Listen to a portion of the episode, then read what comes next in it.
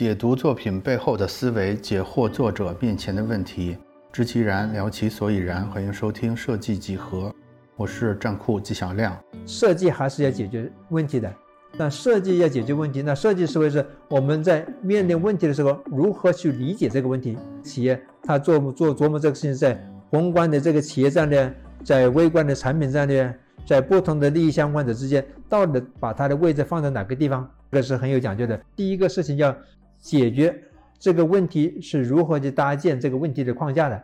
就是构建问题。当我们用设计的方法去解决问题的时候，每一个问题其实有无数个解，不同的解决方案其实取决于我们能力、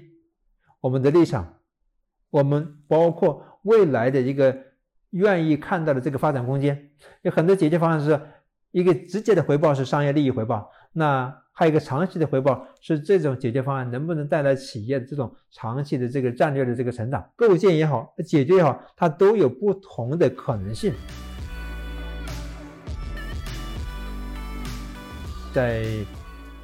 很长一段时间，我一直是在体制之内，从呃香港理工创建中国号称中国第一个交互设计专业，然后到江南大学。做设计学院的院长，应该是说，呃，让国内的不少学界或者是或者说企业界的这个人知道了我有这么个人。做科研的时候，大家会觉得我们这些方法或这些理念，呃，可能是要么是过于抽象，不便于被企业去运用；要么是过于前沿，在中国这个特定的这个商业和社会环境里的不太适合用。那我希望能够出来之后。用实际的这种我自己创业的经历告诉别人，这些东西其实是我们需要的。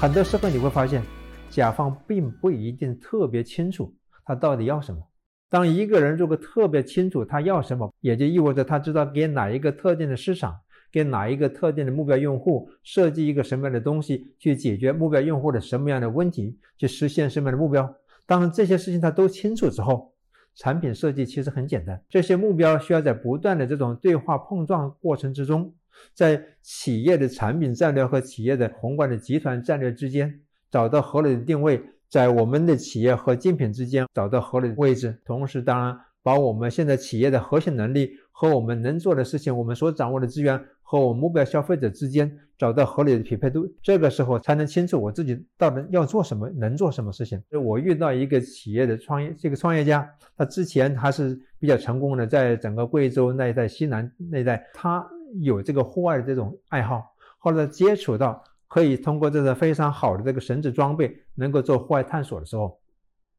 那他就想把这个变成一种新的旅游的这种项目。那做这个项目的时候呢？呃，刚刚创业不久，他们的一个创始人就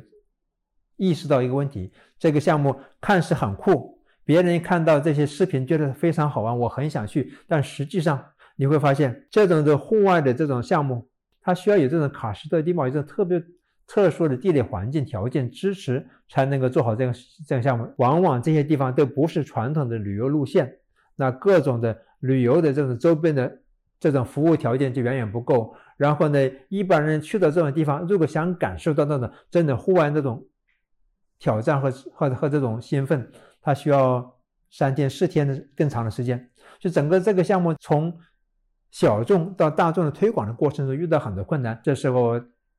他找到了我，那我意识到这个问问题之后，首先就是跟这个企业做了一件事情。这个企业希望。突破现在这些从小众到大众的障碍的时候，有可能会走传统的这个路线，其中有一个不太好的现象，有可能就是野蛮开发。那野蛮开发这个，第一会降低用户个人经历的挑战和和记忆性和意义，但另外一个呢，对环境造成危害。我们第一件事情要弄清楚，我们这个企业的使命愿景，我们到底为什么要让这些人跟你有一样去户外去感受这些东西？他为什么需要去探索自然？很多时候，我们的旅游项目呢，去了之后，这两三天的经历和个人的成长、纯粹的这种这种心智的成长之间没有任何关系。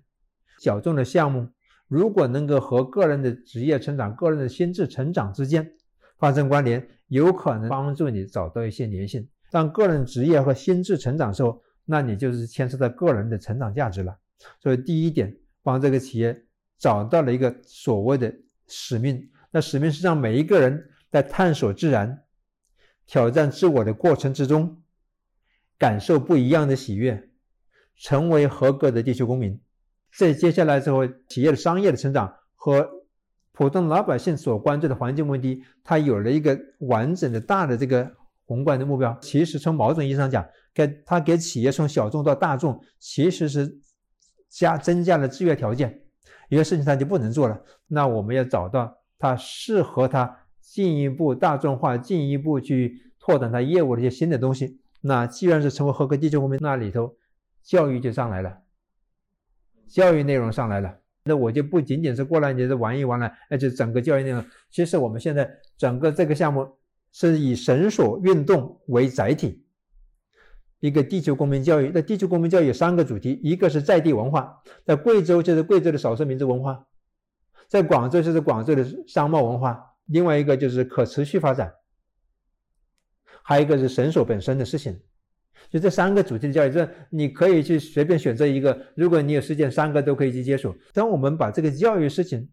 作为这个企业的一个重要的核心的业务时候，其实就发现我们这个业务拓展就相对简单了。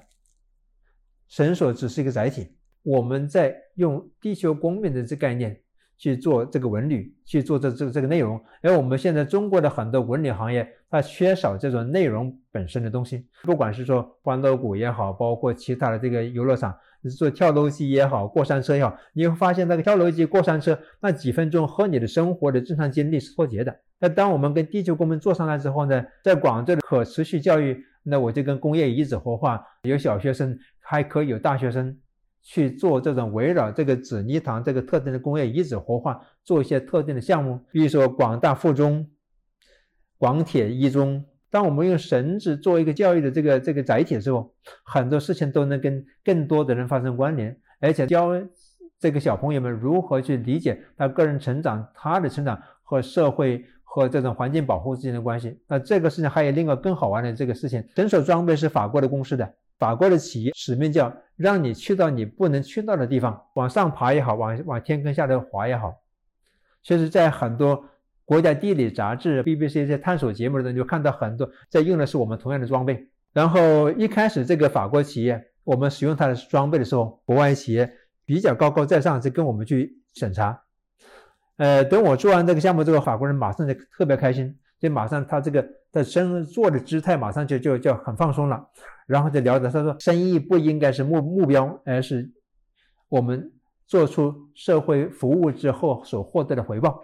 现在法国公司就不是一个审查的这个姿姿态了，可以跟我们就是联合品牌，企业的这种商业利益和社会价值之间如何能够找到合理的契合点？就是很多从加工加工社会，其实你掌握生产能力，有了生产线，把握好这个叫成本控制，把握好这个质量管理，这事情其实相对简单。但一旦你有你自己的品牌，有自己的系统之后，你跟社会之间的联系就是越来越深刻了。你的品牌会影响到消费者的生活的方方面面，会影响到消费者的这个价值取向、日常的生活习惯和行为。这个时候，我们的企业的。使命、愿景和社会的整体的价值的导向，它应该关联起来。我们这个问题没有唯一解，每一种解读对应着不同的这个解决方案，每一种解决方案也反映了不同的这个解读和立场。当它没有对错的时候，有立场的时候，设计思维应该培养一个很核心的东西——价值观的培养。同时，光有价值观的培养。不能转化成生产力也是不行的。你光讲那么多很好听的话，不能转化成生产力，企业死了那也是不行的。设计思维一定要解决问题。我们的问题是开放的，路径是开放的，最后判断标准同样是开放的。不同的开放，不同的可能性，我甚至可以用今天的这个开玩笑说，可以用这个人工智能面临的无数种这种可能性都用机器去判断的时候，就这时候。在各种错综复杂的关系里头，要想找到稳定的逻辑，很难的。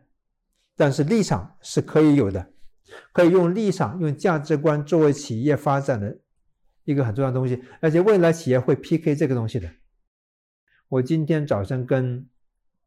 一个美国的小朋友在聊天，他也是做做设计的，他讲了很多很酷的这个这个这个手法，甚至用这种编程的方式，让数据及时能够反映出来跟呃用户互动。那我后面问了他一句话，我说你解释的很清楚，我很我很清楚你在用什么样的手段去。控制什么样的这些资源就是 data，然后要展现给谁，然后形成什么样的一个效果我也清楚。但是我就问他能不能告诉我你做这件事情的重要性和社会意义在哪里？当这个事情回答回答好了之后，那他整个这个项目的意义就非常清楚了。我很开心，我们这个账户奖从原来账户奖上升到大设计奖，有没有可能通过你的一个创作？或者一系列创作，或者一群人的创作，能够让在一个特定的时期，针对一些特定的人群，解决他们的一些认知上或者行为上的一些困惑，甚至改变他们的这个行为方式，是完全可以的。本期节目就到这里，我们下期接着聊。